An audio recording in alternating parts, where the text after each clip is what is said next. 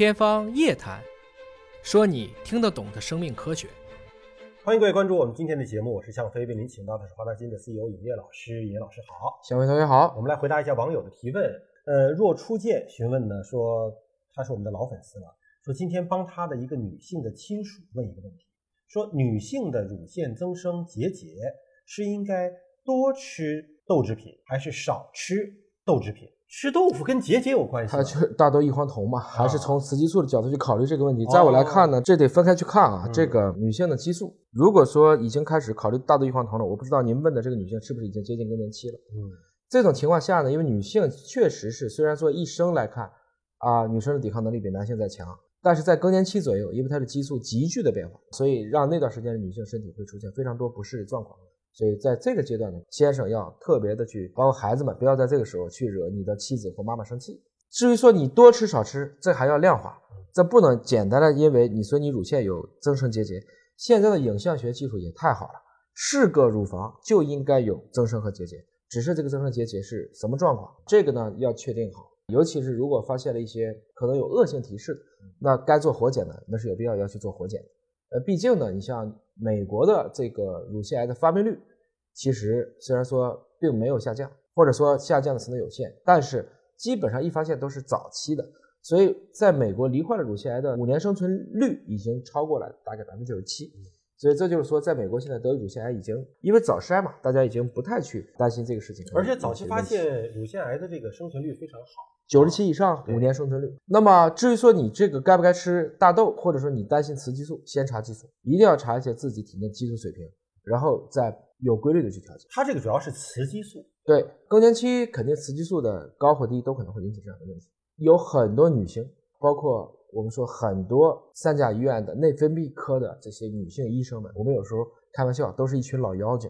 为什么呢？自己查，自己补，哦。很精准的维持在一个水平，就是你低了你就补，那高了怎么办？高了就控制啊，嗯。高了就尽量避免去摄取到这种含雌激素嗯过多的这样的一些食物或者是其他的补充剂。哎，那有的女性体检完了之后呢，雄激素、雌激素双高，嗯。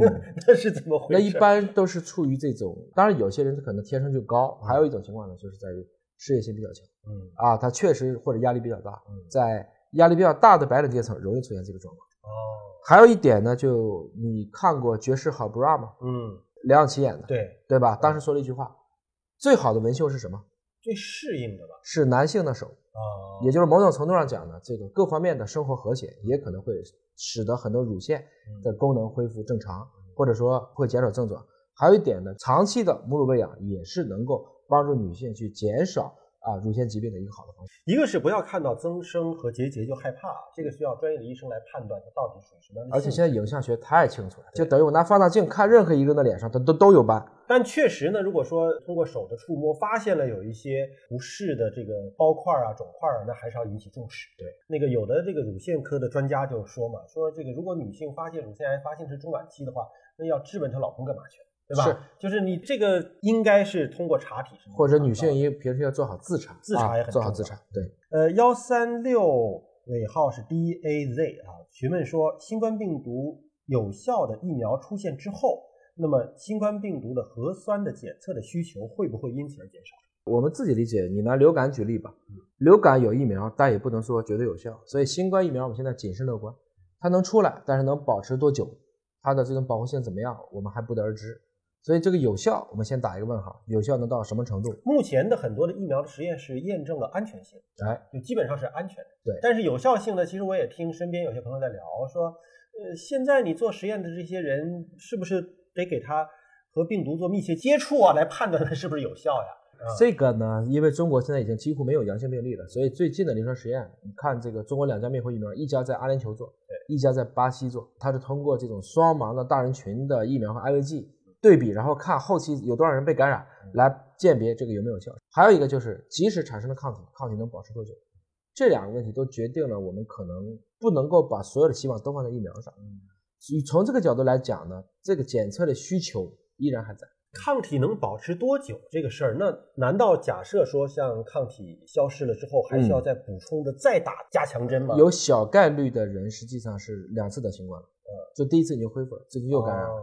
哦所以就是说，医学上是没有绝对的，嗯，你一定不要给我讲这个人终身免疫，可能真的有一个人能终身免疫，还有的人可以多次感染新冠，这都是可能的。那通过多次打加强针，有可能加强有些人怎么打疫苗，他也打不出抗体。哦，就像我们在乙肝当中，就有个百分之三到五的人就是打不出抗体，嗯，诱导不出来抗体，这就是生命。哎，说到这个病毒的检测啊，我突然想到一个问题，可能在所有的农贸市场、海鲜市场，不仅仅是新冠病毒了，就做常规的病毒的监测嘛。对这，样的话，发现了一些新的状况，哪怕这个新的病毒还没有对人进行感染的话，我们可以及时的监测。我们管它叫做 environmental MNGS，就是环境的红基因组学检测，嗯这个已经开始做了。已经在做了，已经开始做了啊！嗯包括今天呢，网上有一篇刷屏的帖子，大家可以到知识分子来看，嗯，就是一个专家组想做这个项目，却因为种种原因未能立项，为什么呢？不知道这这里面吃瓜，这瓜很大，大家也可以去看一看。嗯他其实想做的就是这件事情，嗯，因为你从人的角度去考虑病毒已经晚了，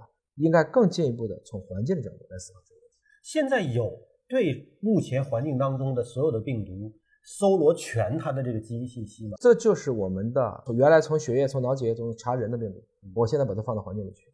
只不过这个过程中呢，有一些病毒，我今天也许认为它是未知的，但它总归与哪一个病毒种是比较相近的。我们管它叫做，除了肠道菌群以外，又多了一个病毒群。就人体其实除了细菌以外，寄居在这些细菌之内的还有病毒。不要忘了啊，一个人类细胞的体积是冠状病毒体积的两千七百万倍。